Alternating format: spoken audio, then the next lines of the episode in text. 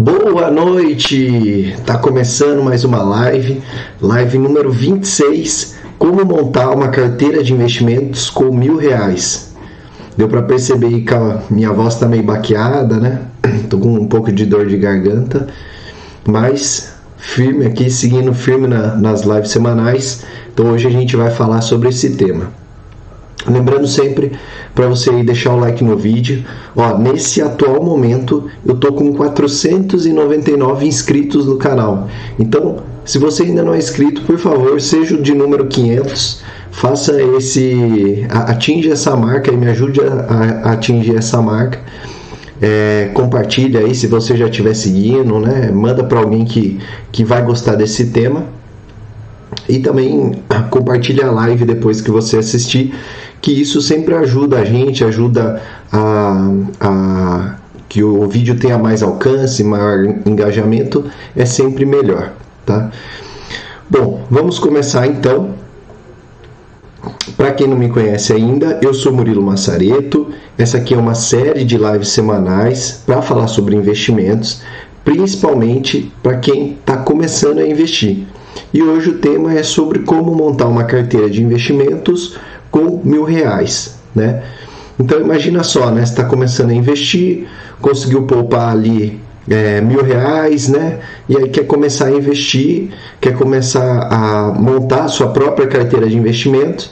E aí vão surgindo várias dúvidas, né? O que, que eu escolho? Qual que é o risco? Quais são os melhores investimentos de acordo com o meu perfil?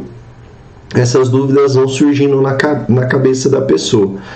É, e aí, para começar, antes de a gente entrar nesse, na carteira em si, eu queria lembrar de alguns pontos que a gente já falou aqui, mas que são importantes para você chegar nessa condição. O primeiro deles é abrir a conta em uma corretora. Então, a primeira coisa aqui seria abrir a conta na corretora. E aí, por que isso, né? Por que abrir a conta na corretora? É, Peraí, deixa eu ver se está ok aqui. Aí, beleza. Então, por que, que, é, que você tem que abrir a conta na, na, na corretora? Primeiro que as corretoras elas são responsáveis por conectar você ao mercado financeiro. Então, assim, não é igual ao banco. O banco, a responsabilidade dele é ele administrar o seu dinheiro, mas a, a função principal dele é oferecer crédito. Essa é que é a principal função do banco. Né? Ele oferecer empréstimos, dar crédito, fazer financiamento, essa é a principal função. Na corretora, não. A principal função da corretora é oferecer investimentos. Então, o foco deles, a, a excelência deles vai estar em oferecer investimentos. Então, abrir a conta numa, numa corretora é igual no banco, só que o fim, a finalidade é bem diferente. Então, por exemplo, a corretora ela não vai é, oferecer empréstimos, ela não vai fazer financiamentos, não vai ter cartão de crédito ou de pagamentos, mas ela vai ter especificamente aquelas opções para você aplicar o seu dinheiro e para fazer ele render. Tanto é que, se você pegar os bancos tradicionais, aí o Itaú, o Banco do Brasil, Bradesco, Santander, Todos eles possuem uma corretora, né, com um CNPJ diferente, mas dentro ali do grupo, mas todos eles possuem a sua própria corretora. Então, aí vem a segunda dúvida, né? Dá para investir sem precisar abrir conta na corretora? Até dá. Você pode investir direto pelo banco.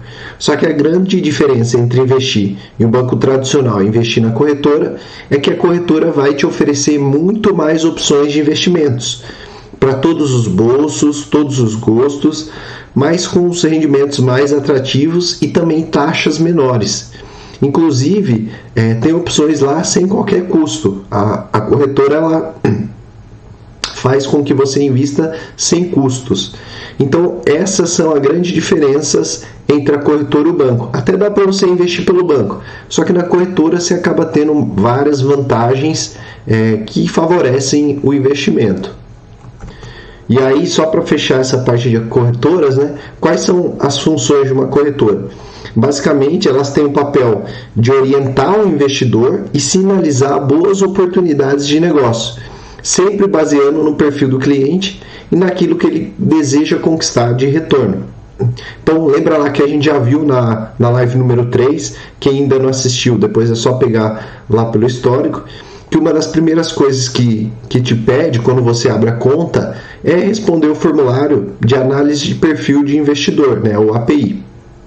E aí, esse é, é o segundo tópico que a gente vai falar aqui hoje, porque é justamente a, a partir do momento que você faz essa análise de perfil justamente a corretora vai te orientar e sinalizar as oportunidades de negócios que estão de acordo com o seu perfil de investidor e os seus objetivos. Tá? Bom, e aí, como eu falei, acaba sendo, né, para você facilitar o entendimento, né, a corretora ela acaba sendo como um supermercado. E aí você vai entrar lá e vai se deparar com as prateleiras cheias de investimentos.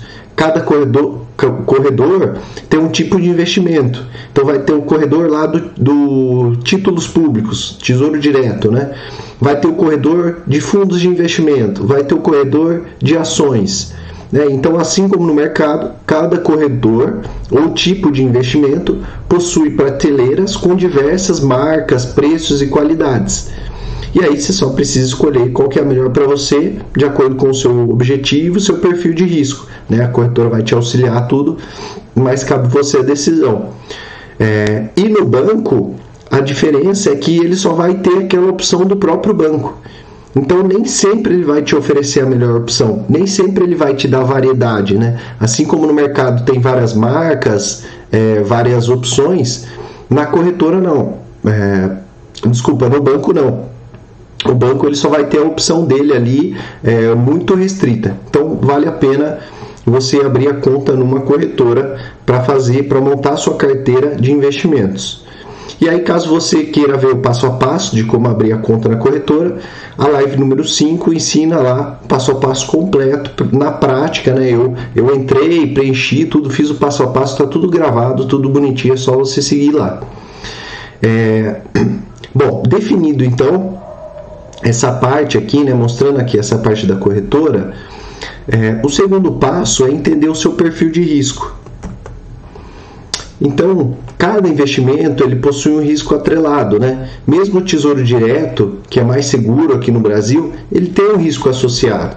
Então, por isso, na hora de você montar a sua carteira, também é preciso saber o quanto é que você está disposto a aceitar os riscos que aqueles investimentos possuem é uma espécie de aplicativo de relacionamento, um Tinder dos investimentos. Que você tem um perfil para ter determinados tipos de investimento e a corretora ela vai te oferecer aqueles uh, os investimentos que forem de acordo com o seu perfil.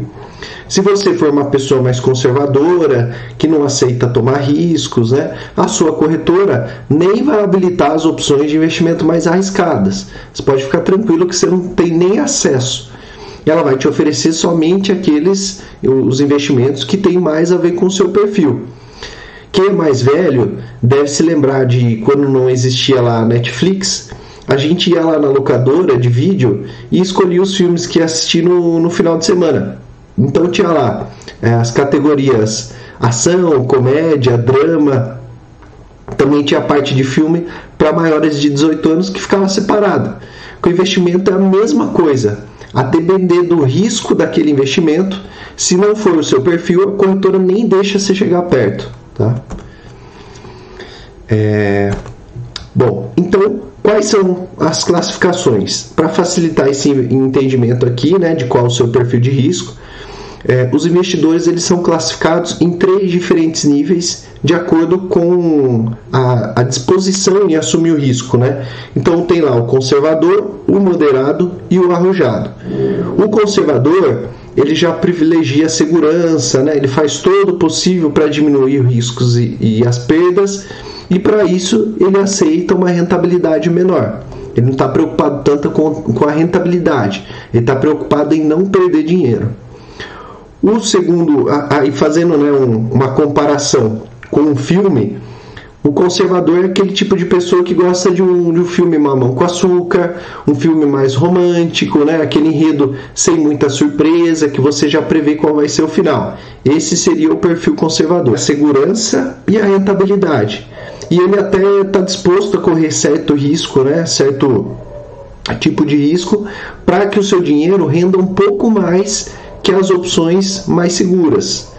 E aí, no caso dos filmes, né, fazendo também uma comparação, é a pessoa que gosta já de um filme policial, né, um, com certo suspense ali, que você tem é, algumas incertezas ali, você não sabe o final do filme, mas você já vai tentando adivinhar, né? Seria mais ou menos aquele roteiro de filme de herói, né? Porque o herói ele sempre apanha, você sempre acha que o vilão vai ganhar, só que aí no final ele sempre vence. Então seria mais ou menos o perfil moderado.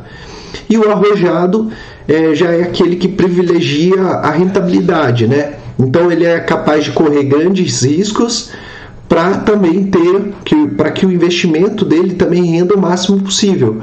Essa seria a pessoa, fazendo analogia com o filme, que já gosta de um suspense pesadão, né? Aquele que do nada aparece um monstro e você toma aquele susto, né? Mas você já assiste sabendo dessa condição. Quando a pessoa vai assistir um filme de suspense, de terror, né? Você está disposto a levar esse susto, porque você acredita que no final o filme vai valer a pena, né? Você já está acostumado com isso. Então, esses seriam os perfis é, de risco. E aí, para saber qual o seu perfil de risco, né? Quando a gente fala de investimentos, e aí eu falei isso é, na, no tópico anterior, quando você vai abrir a conta na corretora, você preenche um questionário que é chamado análise de, é, análise de perfil do investidor, API. Então, com algumas perguntas, a corretora já vai identificar qual o seu perfil de investimento e vai te indicar algumas opções que mais combinam com o seu perfil. E aí, é importante ser bem sincero nesse formulário, tá? Porque não existe certo ou errado nessas perguntas. É, mas é, o, o, importante é você ser sincero para ele saber o seu real perfil de risco, porque a recomendação de produtos né, ou serviços para o cliente, quando não está adequado a, ao perfil, ela é vedada, é proibida. Então, assim, se você responder certinho, se for realmente sincero e der lá que a sua que o seu perfil de risco é conservador, a corretora não pode te oferecer produtos que tenham como característica um perfil de risco mais arrojado. Tá? A não ser que você faça o questionário, né, que você é, estude tal, comece a aceitar um pouco mais de risco, refaça o questionário e aí ele dá um ok lá, né, você passa de um perfil conservador para moderado até agressivo, aí sim você vai estar tá apto, a corretora vai estar apta a oferecer aquele tipo de investimento para você. Então, não se esqueça de preencher esse questionário. A primeira coisa que, a, que quando você vai abrir a conta, né, a própria corretora já joga ali na sua tela, é para você preencher esse questionário. Aliás, eu quero recomendar aqui minha live número 3, né, como eu falei, onde eu falo com muito mais detalhe sobre como saber o seu perfil de risco. Então, confere lá depois que vale a pena. E aí, por fim, né, você precisa entender também qual fase é, do ciclo financeiro você está antes de formar a sua carteira. Então, a gente tem três fases para três fases do ciclo financeiro. A primeira fase é a chamada acúmulo de patrimônio. Então, o principal exemplo aqui é montar a sua reserva de emergência. Né? A reserva de emergência ela deve ter entre 6 e 12 meses do seu custo de vida mensal e deve ser alocado em, em produtos de alta liquidez, né? que você consegue é, resgatar do banco com facilidade e com baixo risco. Então tem lá os fundos DI, Tesouro Selic, CDB, né, de liquidez diária, todos esses seriam ali é, recomendados para essa fase né, de acúmulo do patrimônio. A segunda fase é a rentabilização. Então aqui você já tem um valor guardado, né, maior do que a sua reserva de emergência, e você está querendo com que esse dinheiro, é, esse, você está querendo rentabilizar esse patrimônio para que ele cresça mais rápido. Né? Você está com uma, um volume de dinheiro e, e quer que essa rentabilização faça ele crescer mais rápido. Você vai colocar mais fermento nesse bolo. Então, por exemplo, você já formou lá sua reserva de emergência, você definiu seus objetivos e está buscando realizar no prazo mais rápido possível. Esse seria é, a segunda fase ali de rentabilização. E a terceira fase, né, que seria a fase da preservação do patrimônio. Então aqui você já possui um patrimônio razoável, né? Então o seu objetivo vai ser apenas manter o patrimônio. E aí, é, um exemplo dessa fase, né, é quando você já está aposentado. Então você quer só manter o seu padrão de vida, né, fazer com que os seus investimentos mantenham ali o, o, o seu padrão de vida, né, aquele dinheiro que você guardou durante a vida toda. Essa seria a terceira fase, a fase de preservação do patrimônio. Agora eu prometo, só tem mais um tópico antes da gente entrar aqui na carteira é, de investimentos de mil reais, que é um assunto também muito importante e que vai impactar na formação da sua carteira de investimentos, que é o cenário econômico. Então também é importante você analisar o cenário econômico. E aí eu vou fazer um panorama rápido aqui, né, um panorama atual. Primeiro falando do cenário global. Se a gente considerar o cenário global, eu vou colocar aqui para vocês um, um, gráfico da, da Bolsa Norte-Americana. Espera aí.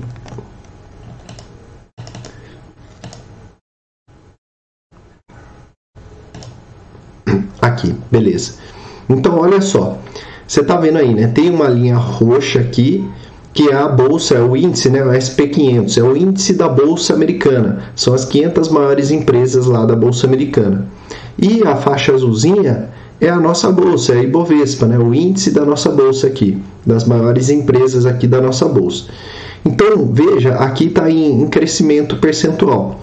Veja como que Desde o ano passado, olha só como a bolsa americana cresceu mais do que a nossa bolsa e teve períodos até que é, teve uma diferença muito grande aqui, de mais de 20% de crescimento entre esses dias. Então, isso aqui já é uma, uma, uma, uma parte né, de, da análise mostrando que é, a bolsa norte-americana, em comparação com a nossa, é, a queda foi mais amena durante a crise, né, durante a pandemia, mas a recuperação foi bem mais rápida que a nossa. Então, assim, em termos de panorama global, você já vê que o cenário norte-americano já é bem mais propício que a nossa própria bolsa, que o nosso, nosso cenário é, doméstico aqui, nacional. A segunda coisa que eu queria mostrar é a desvalorização do real. Então, vou pegar aqui um outro gráfico para vocês verem. Esse aqui é o câmbio nosso, né? Comparação real com dólar. Então, aqui para comprar um dólar, quanto que a gente tem que gastar, né? Hoje, ó, você pode ver, com as notícias que saíram hoje, a gente tem uma desvalorização maior ainda. Então, hoje, o dólar, ele tá quase seis reais, ó, tá 5,87. Olha só como ele cresceu muito, né? Se a gente ainda dá uma uma diminuída aqui, né, nos, nos períodos, ó, olha só como, como vem se desvalorizando a moeda nossa, né, o real. E aí, eu também trouxe algumas notícias aqui de que em 2020 o real foi a sexta moeda que mais se desvalorizou no mundo né, no, no ano passado. Então aqui até diz na notícia, ó, a moeda do Brasil só ganhou de Venezuela, Seychelles, né, que é um paizinho lá na, na costa da África, a Zâmbia, que também é um país muito pobre lá da África, a Argentina, né, os nossos irmãos, que também estão tão ferrados, e a Angola. Então, assim, a gente foi a sexta moeda que mais se desvalorizou no mundo em 2020. A gente está perdendo muito valor a nossa moeda. E por fim, né, esse cenário tem continuado e tem piorado em 2021. Então aqui outra notícia também, né, que a bolsa e a moeda brasileira são as mais desvalorizadas nos primeiros meses de 2021.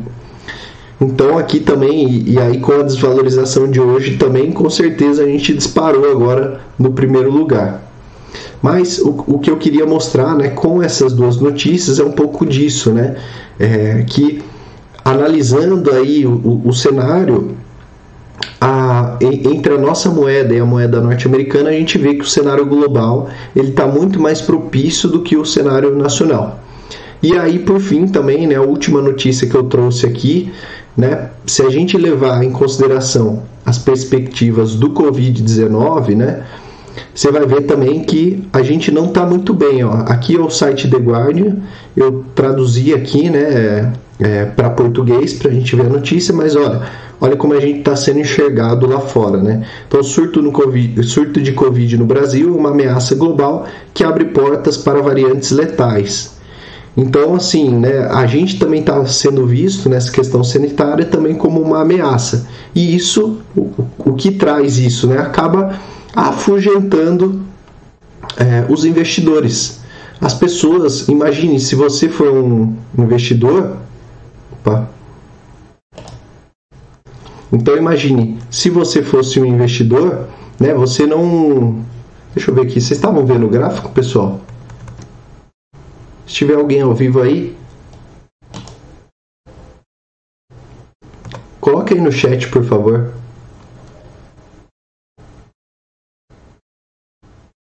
Ixi, Maria.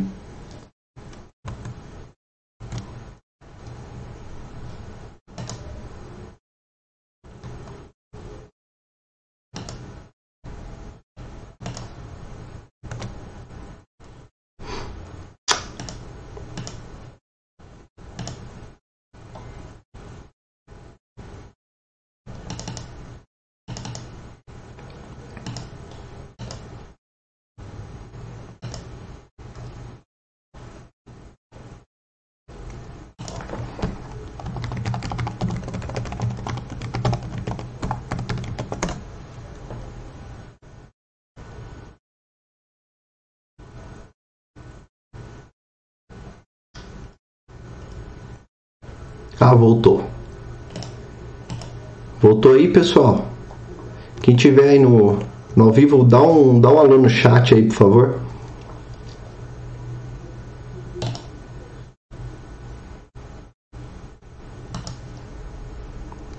Alô, alô.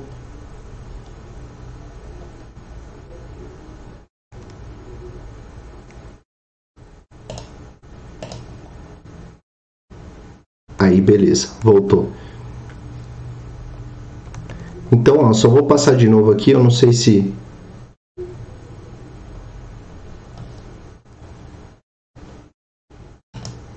Alô?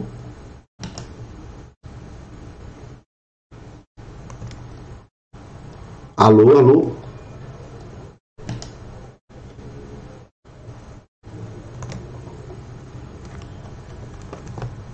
Alô, pessoal? Tem alguém aí ao vivo? Deixa eu ver aqui.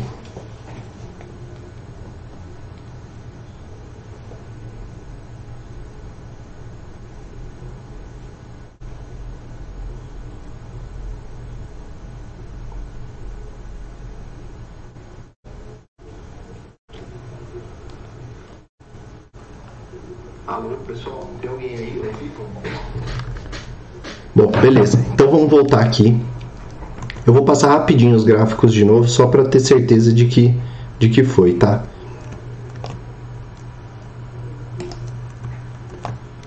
Então vamos lá, ó. Eu mostrei primeiro aqui o gráfico comparando as duas bolsas, tá? A bolsa norte-americana, SP500, que é esse essa linha roxinha.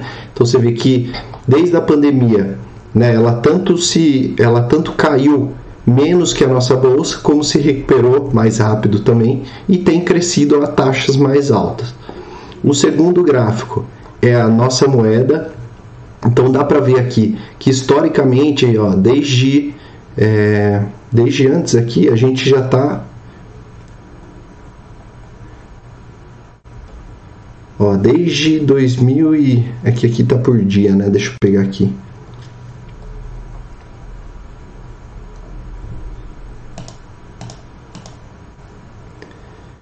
A gente já faz tempo que a gente está desvalorizando a nossa moeda, está quase chegando a seis reais, né? Então a nossa moeda tem se desvalorizado muito nos últimos anos. Aqui, ó, desde 2000 e 2017, ó, que a gente está, a nossa moeda está se desvalorizando.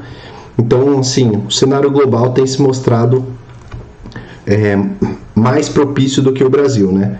Quem fala sobre a, o real foi a sexta moeda que mais se desvalorizou a bolsa e a moeda brasileira são as mais desvalorizadas nos primeiros meses de 2021. E também falei do surto de Covid, né, que a gente está sendo visto como uma ameaça e tudo isso acaba é, afastando os investidores daqui. Por isso que a nossa bolsa cai também. Bom, então a gente já viu essa parte do cenário global. Deixa eu voltar aqui para o. A segunda parte né, é o cenário é, nacional. O cenário nacional, a gente tem primeiro uma ameaça de inflação. Então, quem acompanha o noticiário já viu, né? Ou, ou então, quem teve reajuste de aluguel, quem tem que abastecer o carro, ou é, simplesmente vai no mercado, já sabe que os preços estão subindo bastante. E para ficar mais fácil aqui, é, vamos supor que a inflação ela é uma inflamação. Quando o país começa a sentir os sintomas, ele pede ajuda ao médico. No caso do Brasil, o nosso médico é o Banco Central, mais especificamente o Conselho de Política Monetária, o Copom. É ele que receita um anti-inflamatório para curar a inflação. Né? E esse inflamatório é a chamada Selic. Ou seja, toda vez que a inflamação começa a aparecer, ou seja, toda vez que a inflação começa a aparecer, a gente chama lá o doutor Copom e ele vai lá e aumenta a dose do remédio para curar esse mal. Ou seja, ele aumenta a Selic para baixar a inflação. E por isso, a Selic, que hoje está em 2% ao ano, dificilmente vai terminar o ano nesse nível. E não sou eu que estou falando, é a própria pesquisa de mercado que o Copom faz é, toda semana. Então eu vou pegar aqui para vocês também. Ó, a gente vai ver lá na, no site do Banco Central, vou pegar a ata do Copom, ah, desculpa, a pesquisa, relatório de mercado de hoje que saiu.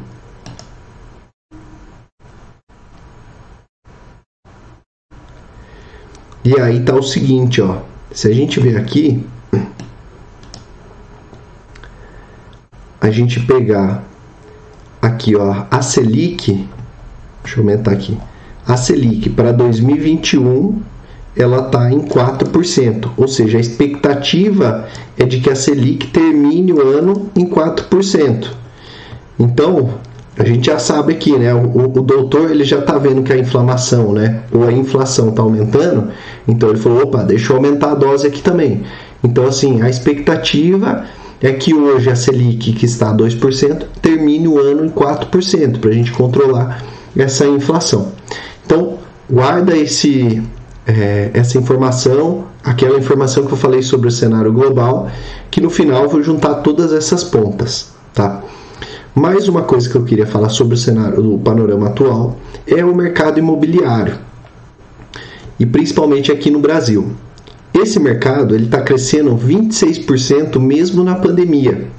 Para 2021, a estimativa é um crescimento de 35%. E qual que é o principal motivo disso? O principal motivo é a linha de financiamento dos bancos que estão cada vez mais reduzindo os seus juros. E aí, com isso, muitas pessoas acabam tendo acesso ao crédito e é por isso que a gente vê muito prédio sendo construído hoje. Por isso é, que eu falei sobre isso e por que, que eu estou falando sobre tudo isso? Porque eu quero mostrar como eu faria a minha carteira de investimentos de mil reais. Então, lembra que lembra que eu falei aqui sobre diversificação a diversificação é quando você pega uma carteira de investimentos né, e você escolhe diferentes investimentos para que juntos possam dar maior segurança financeira e também maior retorno. Então, como a gente viu lá na live 3, né, os riscos sempre fazem parte de um investimento, só que é possível balancear essa carteira para diminuir os riscos ao máximo.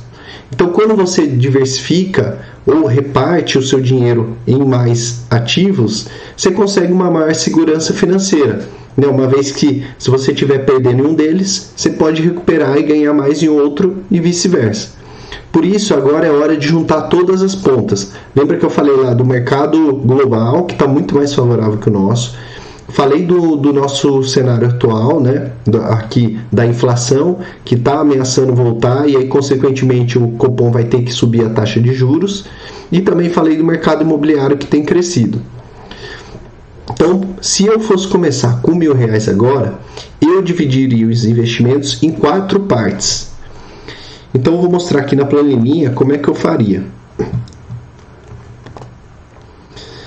A primeira parte, né, 25% da minha carteira, eu investiria, deixa eu pôr aqui, ó, 250 reais, 250 reais, 250, 250. Então, vai ficar 25 25, 25, 25, 25. Então, a primeira parte eu investiria no exterior.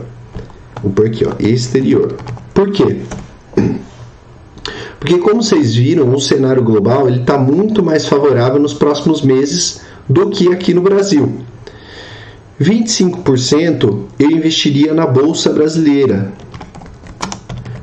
Por que na bolsa brasileira? Porque a grande sacada dos, dos grandes investidores é comprar na baixa e vender na alta. Se a economia brasileira está ruim e a bolsa está em queda, então parece ser uma oportunidade para comprar barato e vender na alta. Então eu também investiria 25% na bolsa brasileira. É, e inclusive foi assim no ano passado, durante a pandemia, né? A bolsa brasileira caiu mais 50% e aí depois ela voltou. Foi para quem teve a possibilidade de comprar quando ela caiu tudo isso, conseguiu retornos excelentes no ano passado. Basta ter paciência. E além disso, né, veja como o conceito de diversificação ele faz sentido aqui. Por exemplo, se o cenário externo crescer, eu cresço junto, porque eu estou investindo no exterior. Mas se a bolsa brasileira crescer também, eu também vou crescer, porque o meu risco está diversificado. Essa é a grande questão de você diversificar. Se um deles crescer, você está bem é, posicionado. Se o outro não crescer, você acaba compensando. Essa é a importância da diversificação. Aí os outros 25% ficaria em fundos imobiliários, né? Então, como a gente viu lá, é um ramo, uma área que está crescendo. E 25% ficaria para minha reserva de, reserva de emergência, certo? Eu preciso ter ali um caixa, eu preciso ter um dinheiro que eu consiga sacar com rapidez. Então ficaria 25%. E como que seria isso na prática?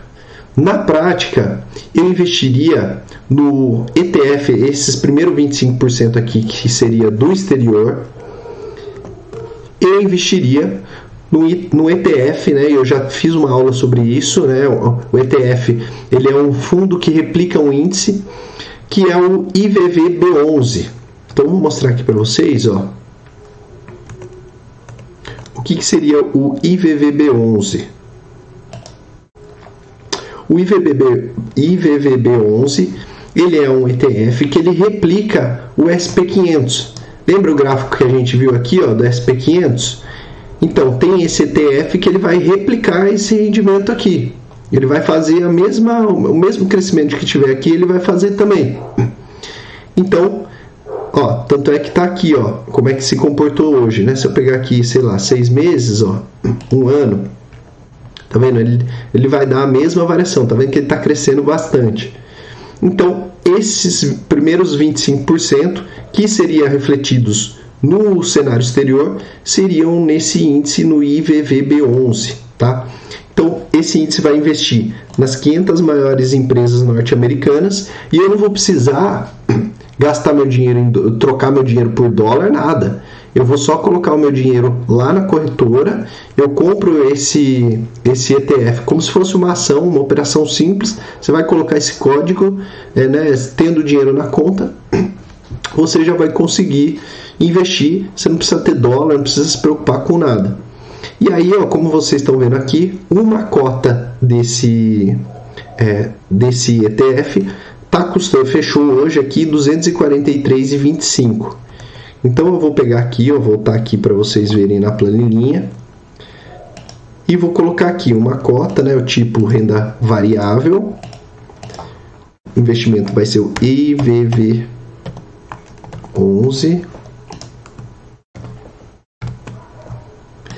Renda variável e aí 243,25.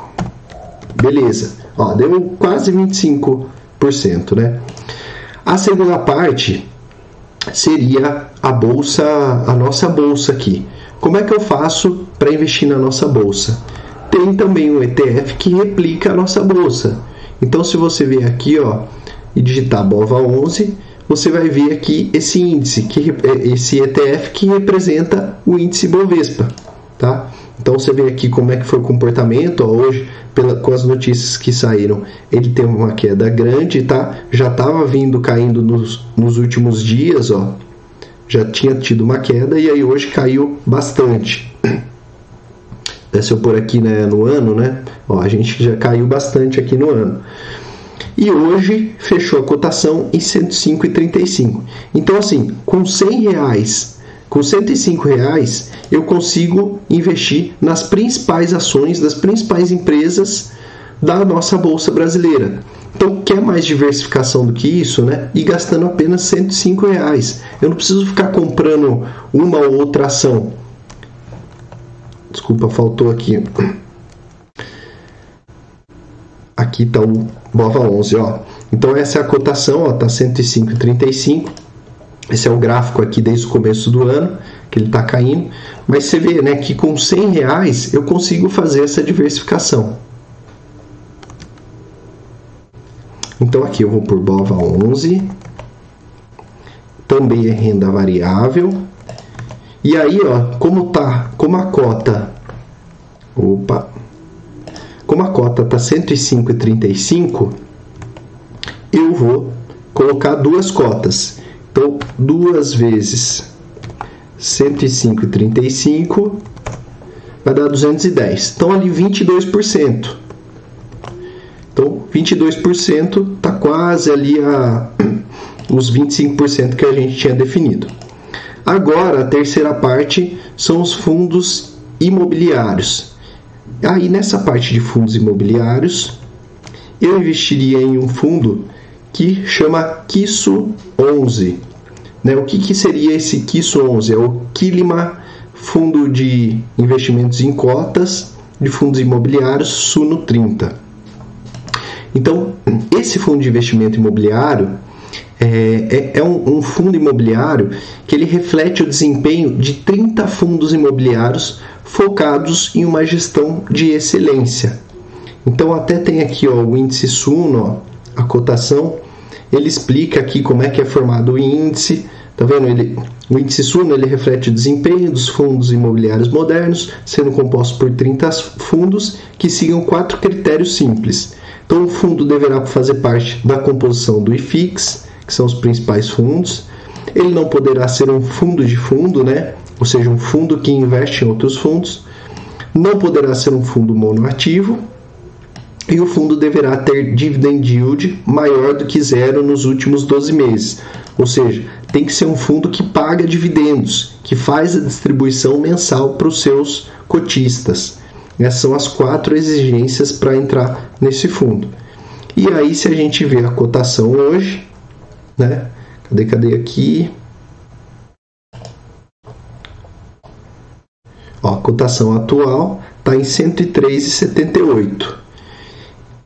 Peraí, deixa eu só confirmar aqui, ó, que isso 11. Deixa eu por aqui. Aqui, ó, na verdade tá 117,50, tá? Então vou pegar esse preço aqui, 117,50, e vou colocar lá na nossa planilhinha. E aqui dá para colocar duas cotas também, ó. Então ficou 235, né? Quase ali os 25%. Aqui vai ser o Kiso 11. Também é renda variável. E para fechar, a gente precisa da nossa reserva de emergência. Então, o que, que eu escolheria para ser a minha reserva de emergência? A gente já sabe, né? Eu já falei em outras lives que para reserva de emergência você não pode se preocupar muito com retorno. Você tem que ter principalmente liquidez, ou seja, se você precisar do seu dinheiro, você tem que resgatar ele, né? Ele tem que, ser, ele tem que ter liquidez para você receber esse dinheiro de forma rápida. Essa é a definição de liquidez. E segundo, ele não pode ter muito risco. Então, considerando isso e considerando como eu falei lá, que o cenário de, infla, de inflação está piorando e que aí nesse, nesse cenário a gente precisa lá do doutor para aumentar o remédio, né, que seria a Selic, então a Selic provavelmente vai aumentar até o final do ano. E aí com isso a gente tem uma opção que é o Tesouro Selic. Então o Tesouro Selic ele vai render a Selic. Se a Selic passar de 2 para 4, ele vai render de 2 para 4, ele vai seguir a Selic. Então, se a gente pegar aqui Tesouro Selic 2027, hoje ele está rendendo Selic mais 0,33 e o investimento mínimo para ele, né, para você comprar uma fração desse título, você precisa de 105,85. Então, vou copiar esse valor aqui, vai ser a nossa reserva de emergência, vai ser o Tesouro Selic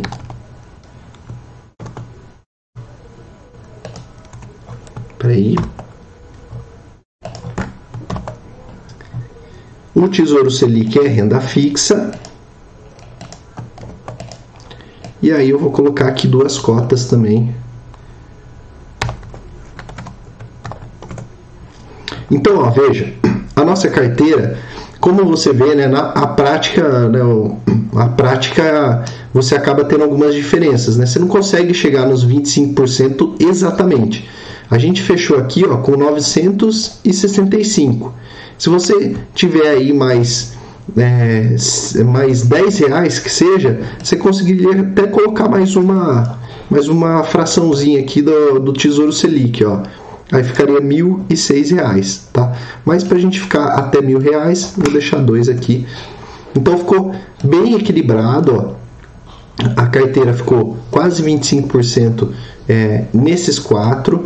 Cada um deles também é diversificado entre si, então você vai investir nas 500 principais empresas norte-americanas listadas na bolsa lá, você vai investir nas principais bolsas brasileiras, vai investir nos 30 principais fundos do Brasil, fundos imobiliários, e vai ter a segurança e a liquidez do Tesouro Selic, tá?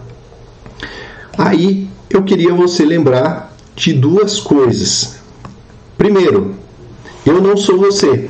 Então, como eu falei antes, né, cada um tem o seu perfil de investidor.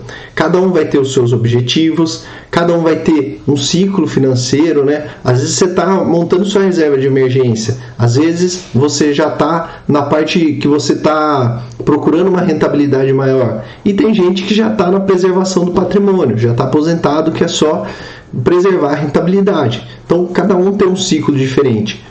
Isso que eu fiz não é uma recomendação de investimento, é somente algo para você perceber, para mostrar para você que é possível, com apenas mil reais, montar uma carteira diversificada com investimentos de renda fixa, renda variável, investimentos no exterior, investimentos no, no, mercado imobiliário, tudo isso de uma forma extremamente simples, né? Com menos de mil reais você consegue investir nesse, nesse espectro, é, é, nesse espectro todo de, de possibilidades. E além disso, o meu objetivo também é mostrar que você pode ter independência para montar sua própria carteira de investimentos com mil reais, com dez mil, um milhão, independente do valor. O objetivo é que você tenha o conhecimento, tenha as ferramentas de como fazer. E aí você adapta a sua realidade, tá? E a segunda coisa que eu queria lembrar é a reserva de emergência. Então, a reserva de, a reserva de emergência ela tem que vir em primeiro lugar. É, lembra que eu falei lá dos ciclos financeiros, né? Então, se você está começando do zero, nos seus primeiros meses, você vai ter que investir apenas no Tesouro Selic, até montar sua reserva de emergência. Aí depois, na fase de rentabilização, aí você começa a investir nos outros tipos de investimento, até que eles fiquem equilibrados conforme você definiu. E além disso, depois que você tiver mais dinheiro, você pode diversificar ainda mais. Por exemplo, vou voltar aqui. Na parte de investimentos no exterior, né, que eu, tô, que eu coloquei aqui o IVVB11, que investe lá no SP500, você pode é, investir em outras opções. A gente já viu aqui em outras lives que você pode investir em ações, você pode investir na Google, no Facebook, através dos BDRs. Então aqui você pode ir diversificando. Partir do momento que você tiver um, um, um, um montante maior para investir, você consegue fazer maiores diversificações. A mesma coisa vale aqui para a bolsa, né? Você não precisa especificamente investir na bolsa como um todo, no Ibovespa, mas você pode escolher as principais ações, aquelas que você acha que tem maior potencial de crescimento, que vão vingar mais. A mesma coisa vale para os fundos imobiliários, né? Você pode escolher opções que são melhores, que tenham maior opção é, você pode escolher um fundo mais específico. A gente viu aí que com o home office ah, os empreendimentos corporativos estão diminuindo, os shoppings estão diminuindo, estão fechando. Então você pode selecionar ali fundos imobiliários é, de acordo com o perfil que você enxerga no futuro que vai ser mais rentável. E também na renda fixa, né, não existe só o tesouro direto, existem outras opções que você pode é, investir também tá? Então, bom, a gente viu aqui como é que eu montaria a minha carteira é, de investimentos com mil reais, tá? Lembrando de novo, isso aqui não é uma recomendação, é só para você ver que é possível e que, de acordo com o seu perfil, seus objetivos, sua característica, você também pode montar sua carteira com mil reais.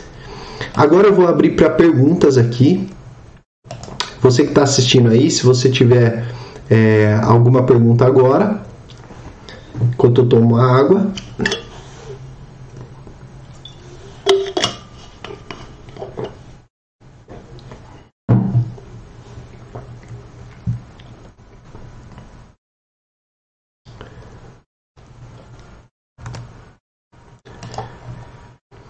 Pessoal, lembrando, ó, não se esqueça de curtir o vídeo, tá? Compartilhar. Vamos ver aqui se eu já cheguei a 500.